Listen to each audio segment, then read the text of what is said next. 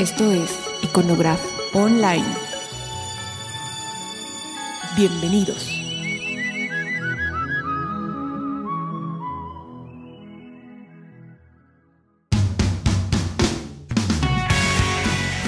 Ese, ¿qué tal? Buenas tardes, son las 6 y 10 de la tarde. Yo me tendría que haber ido hace, hace ya un rato. Este. No me acuerdo que. ¿Cómo estamos? ¿Alguien se acuerda cómo estamos? 20. ¿Eh? 20. Estamos a 20 de marzo de 1900, no es cierto, de 2009. De 2009. Ya, esto, esto a uno lo afecta. No, no, no, está bien, está bien. Eh, el asunto es que tenemos aquí una invitada que nos da mucho gusto recibir por primera vez en nuestras instalaciones. Ella se llama Lulu San y es este una querida amiga de hace unos años también. La conocimos cuando organizaban una obra de teatro con Antonio Calvo. ¿Qué se llamaba la obra de teatro? La Dama de Negro. La Dama de Negro. En realidad no se llama Lulu San, se llama Lulu Grimaldo. Pero bueno, mejor conocida por mí como Lulu San, soy el único que le dice así. Pero, pero bueno, entonces eh, nos conocimos en aquella época, se les ocurrió invitar al entonces candidato Vicente Fox a develar la placa de, la, del- de, la- de los seis años de representaciones de la obra. ¿Y qué tal? ¿Cómo les fue ese día? Padrísimo. La verdad es que se lograron conjuntar a muchos de los actores, esa era la idea, llevar a la obra de teatro a la comunidad de actores de teatro y que conocieran la propuesta en ese instante del candidato Fox. Ahí era importante como la reunión de todos ellos porque muchos de nuestros actores hasta ese momento pues no eran precisamente panistas ni afines a Vicente Fox. Entonces el lograr que fueran, la verdad es que fue, fue un, un gran triunfo para él. Y me, recuerdo que, que estuvo Enrique Lizalde, que en realidad era miembro del PRD. No, no, no, Carlos Bracho. Ah, ah, pero se parecen. Carlos No. Bracho, sí. Son como Sí. iguales, ¿no? Carlos Bracho es productor también de La Dama de Negro porque la obra todavía continúa y él es perredista. No fue diputado y siempre ha estado militando y, y él estuvo ahí justamente. Sí, bueno, yo estuve también entre, en La Bola. Fue, fue un bonito evento, la verdad que yo no había visto la obra. Después la he visto varias veces ya. Y pues es una obra recomendable, es bonita. Pero bueno, pasa el tiempo. Gana la presidencia Vicente Fox. Y Lulu se integra al equipo de comunicación social con la primera dama. Con la entonces vocera, Marta Saúl. Bueno, todavía no era primera dama, pero iba a ser. sí. ¿Y qué, qué hacías ahí? Bueno, al, al principio entramos como a hacer reingeniería en lo que era el área de comunicación social, tratar de certificar algunos... Yo soy ingeniera industrial, entonces la señora Marta nos pidió a Rebeca, que es una compañera también de la Universidad de AMI, que hiciéramos reingeniería dentro del área de comunicación social. Luego ella se casó. Rebeca. en- no, la señora Marta Ok. se casó y este entonces ese proyecto se ya no continuó no con los siguientes voceros ya no continuó esta certificación que la señora Marta sí quería hacer. Entonces empecé a trabajar en otras áreas de comunicación social que a pesar de que soy ingeniera no eran desconocidas para mí justamente porque uno de mis hobbies era el teatro y conocí algo de comunicación. Entonces empezamos a hacer comunicación dirigida hacia la gente desde la oficina de la señora Marta para que conocieran lo que ella hacía como, como esposa del presidente, ¿no? Porque, bueno, ahí había que diferenciar su trabajo como desde su fundación a como esposa del presidente. Y sí, creo que, creo que lo hicimos bastante bien. Bueno, pasa el tiempo, sigue pasando el tiempo y terminas el sexenio de Vicente Fox en el sistema internet de la presidencia. Y termino con justamente Luis Alberto Bolaños, en donde me da la oportunidad de, de trabajar y de conocer qué era el sistema Internet, haciendo un apartado que se llamaba... mm, ¿Cómo se llamaba, Beto? Espérame. No, si tú no te acuerdas menos. Yo sí era, era, era un- una parte del sitio de presidencia que se dedicaba a dar información. de los programas prioritarios del presidente Fox y que cómo se iban actualizando pues prácticamente semana con semana y actualizábamos, por ejemplo, cómo se estaba dando vivienda, ¿no? Porque en la época de Fox hubo un boom muy importante de gente que pudo adquirir su vivienda, de las acciones que se estaban haciendo en contra del, del narcomenudeo, ¿no? A dónde podían acudir los papás, cómo podían identificar si su hijo se estaba metiendo en cuestiones de drogas y cómo ayudarlo a que no cayera más en, estes- en estos temas. También estábamos hablando y actualizando la información acerca del Seguro Popular, porque no hay que olvidar que el Seguro Popular también nace con Vicente Fox y cómo, y, cómo la gente podía llegar a él. Entonces era mucha información de los programas prioritarios de... Muy, muy de cara a la gente. Una ventana al cambio. Ah, exacto, así se llamaba. Era, era para que la gente conociera, pero que también fuera información que le sirviera de manera práctica. Exactamente. o sea, era muy aterrizado y muy ciudadano. Oye, si yo quiero comprar una casa donde tengo que ir, a, pues ve a tal dirección y era muy, muy práctico que la gente entendiera muy bien qué era lo que tenía que hacer, que no eran miles de cosas engorrosas y, y que se desanimaran, al contrario, que, que, que aprovecharan estos programas que nacieron en, en, el sexenio de Vicente Fox, ¿no? Ajá, pero también recuerdo que en la oficina del Sistema Internet de la Presidencia, Lulu nos ayudaba mucho en algo muy específico que en general que en general, pues, hay, normalmente cuando uno está editando cosas y está editando cierta cantidad de información, pues se van cositas, se van cositas. Entonces, aunque hubiera tres revisiones, de repente había algún error, una coma, una redacción mal hecha, un dato mal, un apellido mal escrito, lo que fuera. Entonces Lulu sirvió como un filtro, fue el, el filtro final. Y pues sí, nos encontraba varias cositas y la verdad nos ayudaba a que la información quedara mucho, mucho, mucho mejor de lo que podría haber salido si ya no hubiera estado. Pues lo que pasa es que también como que ella aprovechó un poquito haber estado desde la oficina de la señora Marta, ¿no? Entonces a lo mejor hay veces que te confundías entre un apellido y otro y como que de leerlo tantas veces no te dabas cuenta de algún error chiquitín, ¿no? Entonces, pero pues si era un informe del presidente tenía que estar bien, ¿no? Sí, claro, no, salió bien, salió, muy bien, pero bueno, termina el sexenio, eh, nos vamos prácticamente todos a nuestra casa y después descubrimos a Lulu trabajando en Secretaría de Salud. Trabajando en la oficina de la esposa. ¿Se, llama así? ¿Es la oficina de la esposa? A ver, cuéntanos cómo está ahí. ¿Cuál es el esquema? Trabajo con la esposa del secretario Córdoba Villalobos, que es el secretario de Salud Federal. Pero ella, em, su oficina es el Comité Coordinador del Voluntario Nacional de la Secretaría de Salud. Yo trabajo directamente con ella en este tema, ¿no?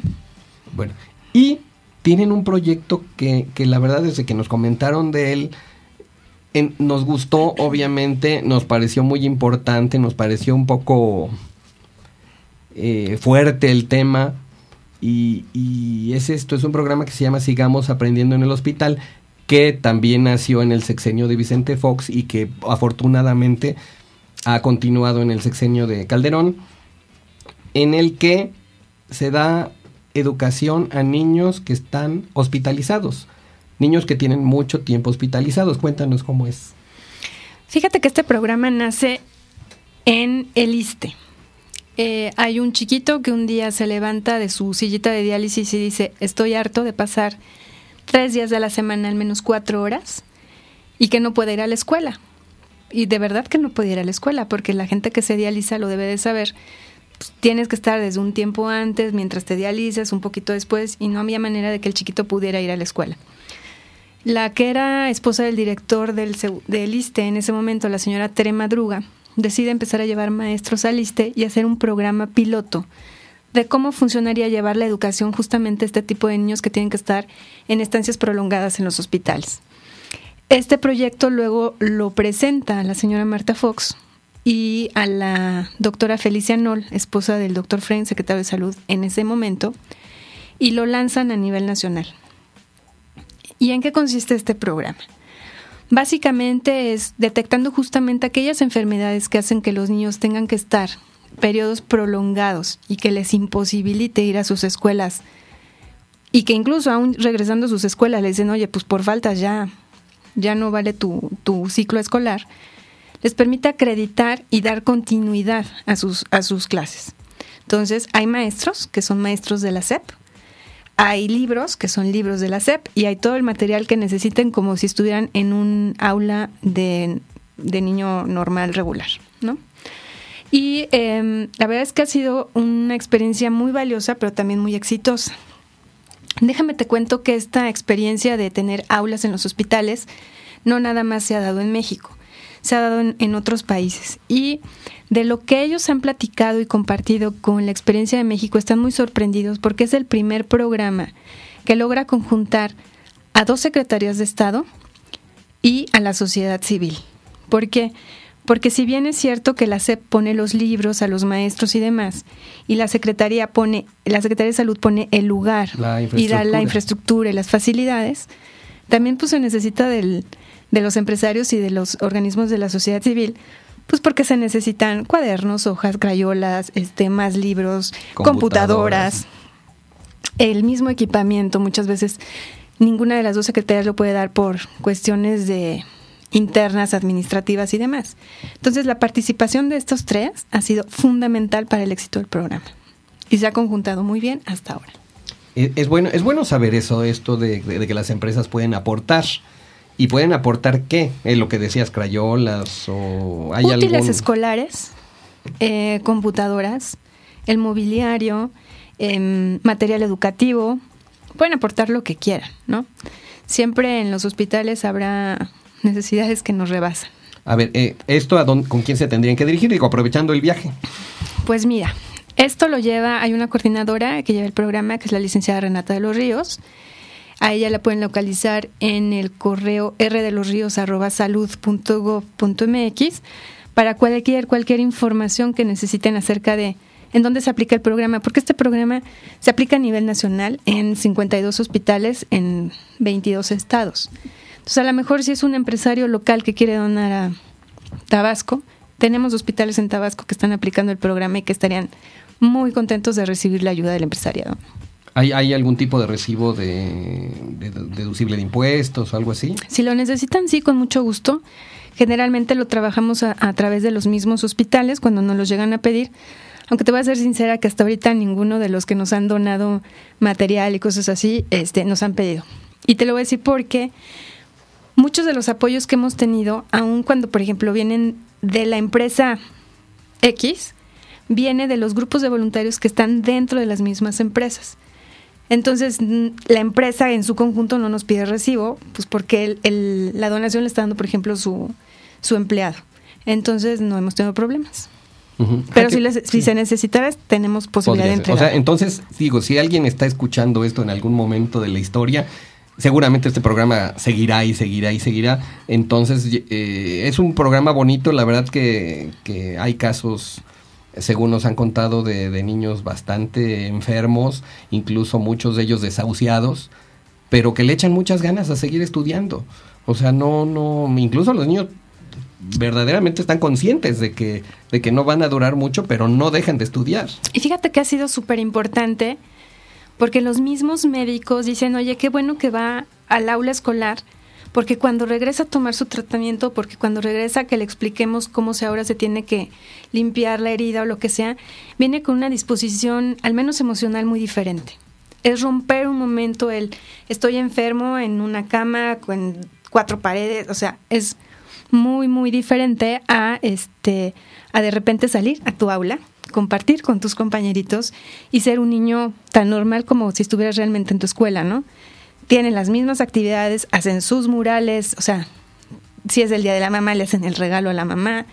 Todo es como si estuvieran en la escuela y de repente en lugar de regresar a su casa, pues regresan a su cama a, hacer a seguir su tratamiento, ¿no?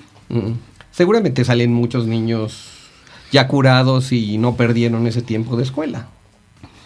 Pues mira, generalmente estas enfermedades que hacen que los niños estén regresando y regresando y regresando a los hospitales, sinceramente son enfermedades que al final no, hay, final feliz, ¿no? Entonces en eso también están, estamos muy conscientes. Y hay, em, al final del ciclo escolar, la Secretaría de Salud no les puede dar un reconocimiento con validez oficial porque eso le corresponde a la Secretaría de Educación Pública, pero los alumnos más destacados de cada uno de los hospitales procuramos darles un reconocimiento, al menos por el esfuerzo que demostraron durante el periodo que permanecieron y que generalmente es un ciclo escolar completo, y que a pesar de haber estado en el hospital, siguieron con sus clases, se reintegraron después de su escuela, se les da un formato en donde se les dice a los maestros de su escuela normal qué es lo que estuvieron viendo, como para que les revaliden esa, ese trabajo y ese esfuerzo que hicieron durante el tiempo que estuvieron en los hospitales. Qué bien, eso, eso, es un programa bonito. Bueno, pero ahora seguimos. El, el, el programa sigue avanzando y ahora, ahora se está trabajando en una, como en un paso más un paso más a nivel administrativo un poco y un poco más a, a tratar de, involucrar a unos maestros con otros, a, que puedan tener un contacto más, este, más, más humano, más personal entre los mismos maestros que participan en este programa y los niños también unos con otros y la parte administrativa también, poder tener una, una cuestión más organizada. A ver, cuéntanos ese pedazo. Pues fíjate que platicando justamente en las reuniones que hemos tenido con la Secretaría de Educación Pública, hay mucha información que los maestros nos mandan, pero no está sistematizada. O hay mucha información que los maestros requieren, tanto de educación pública como de salud, que tampoco está sistematizada y puesta en un lugar que sea accesible a ellos. Entonces justamente es que nace esta necesidad de tener una página en donde todos salgamos ganando. Que los maestros tengan información, por ejemplo, de qué enfermedades son a las que se enfrentan, cómo actuar, en cuestiones de tanatología, porque pues hay a, lo mejor algún niño que ya no regresa, pero también en cuestiones educativas, ¿no? Cómo es la forma en que ellos deben de trabajar dentro de las aulas, eh, cómo deben de evaluar a los chiquitos y llevar un control de cuáles son los niños que están acudiendo a las aulas diariamente, o sea, pasar su lista y decir hicieron tal cosa y demás. Pero también hay una parte muy importante que es que los niños también en esta página puedan tener información para hacer sus tareas o para platicar entre ellos mismos. La verdad es que se les está poniendo un como tipo chat. Un foro. Un foro en donde solamente puedan acceder los niños de los de los mismos hospitales, no queremos niños de fuera, sino de los mismos hospitales, para que entre ellos mismos se platiquen, se cuenten cómo se sienten, este, o lo que se les ocurra, ¿no? Entonces, sí, esta página para nosotros, eh, que esperamos lanzarla por ahí más o menos del mes de julio, agosto, para arrancar con el siguiente ciclo escolar, para nosotros sí va a ser muy importante porque va a ser un medio de comunicación. Además, digo, esto nos facilitaría muchísimo la vida porque, como te digo, estamos en 22 estados. Entonces es muy difícil llevar una capacitación y muy caro a cada uno de los estados o que o llevarlos a algún punto para hacerles una capacitación. Económicamente es inviable. Entonces, a través de esto también tratamos de que ellos estén constantemente este, actualizados. Ah, qué bien. Suena, suena muy bonito el, el proyecto siempre nos ha sonado desde que nos los contaron la primera vez y, y, y, pues ya, ya, ya, ya lanzamos la convocatoria, empresarios que, que tienen igual, ¿sabes qué? Digo, sucede que de repente quedó un escritorio por ahí en buen estado, quedó una computadora que a lo mejor no es muy nueva, pero es funcional y sigue, y sigue pudiéndose usar para, para algunas cosas o cuadernos o papelería que haya quedado por ahí. Fíjate que ahí siempre a los hijos creo que les sobra cuaderno o les quedan por ahí lápices en buen estado. No pedimos que todo sea nuevo porque también sabemos que los bolsillos de los papás a veces están un poco lastimados, pero eso es em, al final de año si hay cuadernos, si hay lápices, si hay gomas eh, que todavía puedan ser utilizadas en los hospitales son bienvenidas, ¿no? Ok, entonces la dirección, eh, el nombre de la persona es Renata de los Ríos y, su correo es rdelosríos.salud.gov.mx. Bueno, entonces, ¿qué más nos puedes contar, Lulu? ¿De qué? Pues de lo que quieras, estás aquí totalmente invitada. Muchas gracias. Bueno, pues esa es una labor que, aun cuando es un programa de la Secretaría de, Salud, quiero decirte que este programa lo estamos mm, impulsando mucho desde justamente lo que te decía donde yo estoy, que es el voluntariado. Y lo estamos impulsando mucho desde ahí porque la verdad es que desde el voluntariado estamos trabajando, trabajando para conseguir lo que son donativos y demás. Y bueno, este programa subsiste eh, gracias también a muchos donativos. Pero no es el único programa que tenemos dentro del voluntariado. Hay algunos otros oh, programas, como es el de ludotecas, en donde estamos esperando poner eh, al menos una ludoteca en el área de hemodiálisis o quimioterapia. A ver, primero explícanos, ¿qué es una ludoteca? Una, ludoteca es un espacio donde hay cuentos, eh, juguetes, disfraces, ¿no? Para que los niños los utilicen, pero estos cuentos, disfraces y demás son diferentes para cada periodo, ¿no? Entonces, si eres un niño que tiene tres años, es muy diferente al cuento que puedas leer si tienes nueve años, ¿no?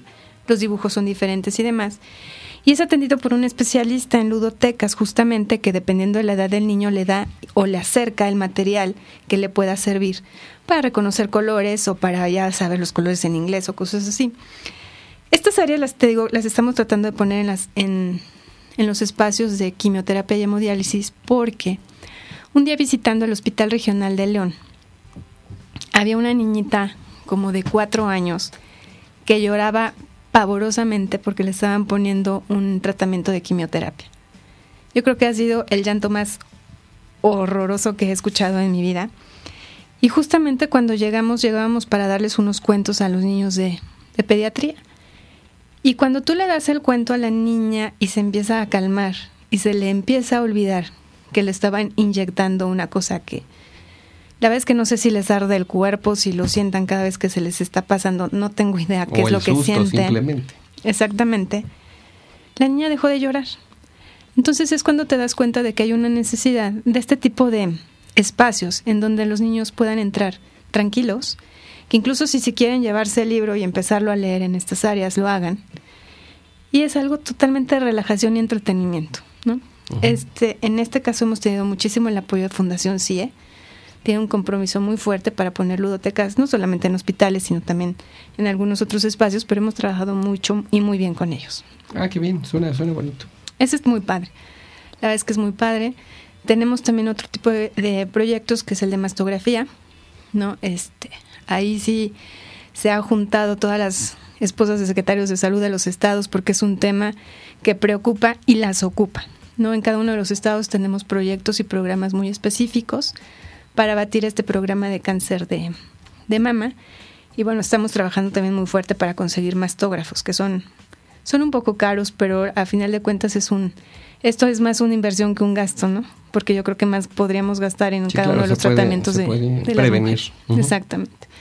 Entonces son como de los proyectos como más importantes. Digo, tenemos sillas de ruedas que siempre nos, nos están pidiendo, sillas de ruedas y bastones para la gente adulta.